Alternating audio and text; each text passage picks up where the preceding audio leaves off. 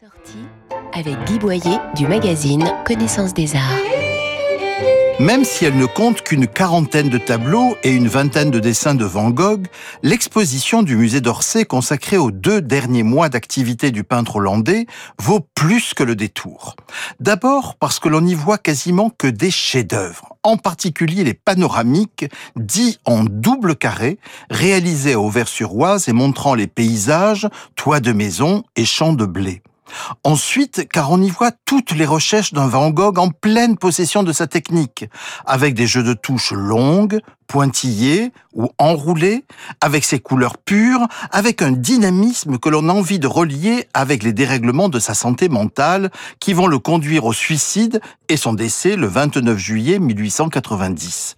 C'est une exposition indispensable tant la qualité des œuvres et leur charge émotionnelle sont époustouflantes.